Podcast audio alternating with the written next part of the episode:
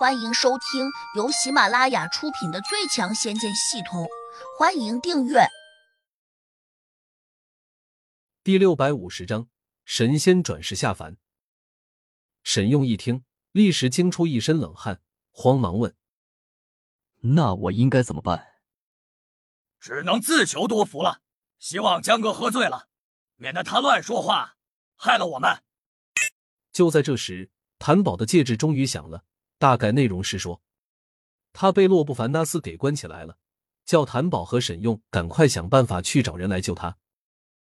谭宝一看，脸色一下就白了。沈用忙问：“香阁说了什么？”谭宝幸灾乐祸的说：“他叫我们找人去救他。”沈用，你完了！沈用忍不住骂了一句：“这货真是个害人精，每次都把我砸到坑里。”这下完蛋了。胡杨微微点头，他早就料到了这一点。洛不凡多半会先抓住江格，不过自己却并没有收到江格的消息，看样子他可能担心暴露自己。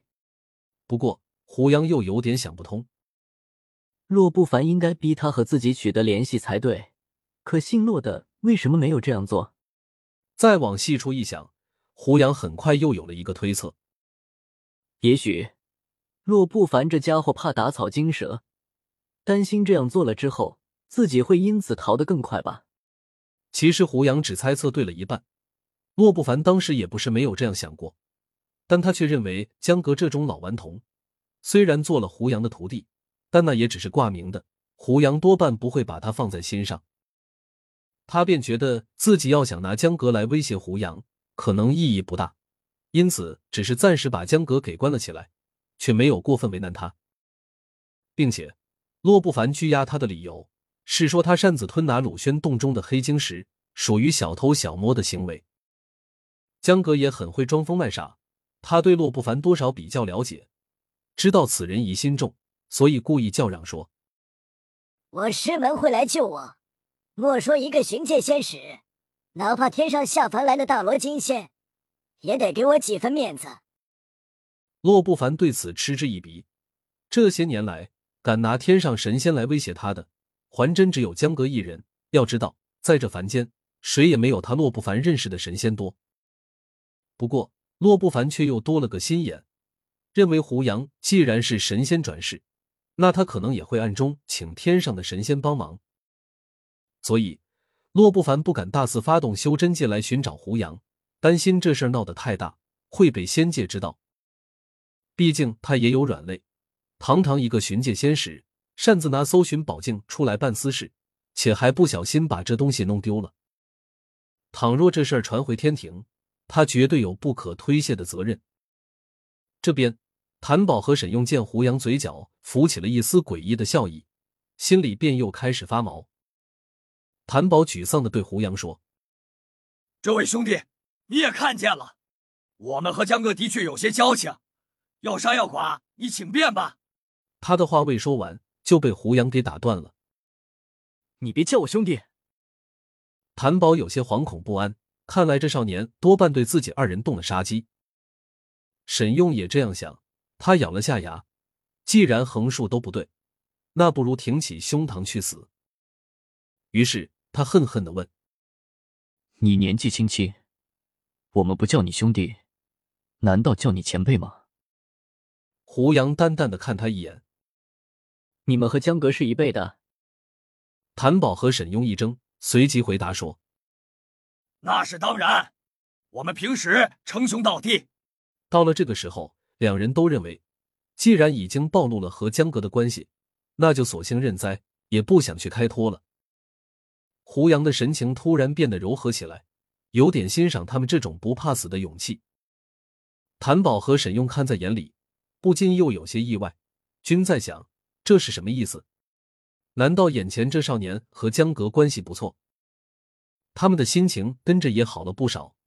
又联系到胡杨刚才不要他们称自己兄弟，两人立刻认为这少年会不会是江阁的徒弟？如此一想，两人的心情顿时大好。谭宝笑了，问胡杨。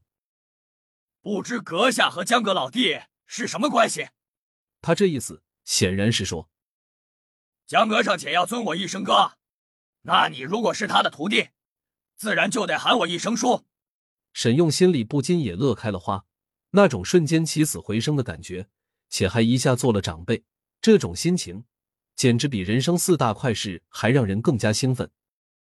谁知胡杨平静的吐出一句：“江阁是我徒弟。”你说什么？两人都怀疑自己的耳朵听错了。胡杨又重复了一句。两人突然反应过来，异口同声的叫道。莫非阁下叫胡杨？他们和江阁关系不错，且对他的事情比较了解，更知道他前不久拜了一个少年为师。虽然当时大家都不能理解，但后来却又听说这个少年十分神奇，不仅收拾了几个地仙，还假借别人之手灭了不可一世的鲁轩。胡杨点了下头，伸手一剑挥了过去，把绑着两人的牛筋给斩断了。谭宝和沈用从地上一骨碌爬起来，虽然体内真气不畅，但却不影响他们的活动。两人得了自由，马上盯着胡杨，贪婪的看着。胡杨有点诧异，不解的问：“你们这样看我做什么？是不是想抓我去找洛不凡邀功请赏？”谭宝和沈用连忙摇头，且还一个劲的摆手：“前辈，你是江阁的师傅。”自然也就是我们的长辈，我们早就听他说过你的大名。当时我们对他还不理解，觉得他怎么会认你这样一个少年为师。后来我们大致又听别人说，你只是驻颜有术，其实你的年龄早已经有几百岁了。胡杨一听，不禁有点哭笑不得。我看起来有那么老吗？不不不，你看起来很年轻，而且。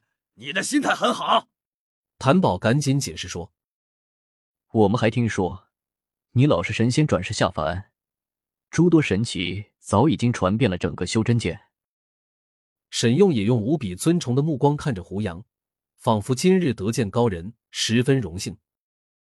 胡杨这下被他们弄得有些不自然了。两位，你们不必这样。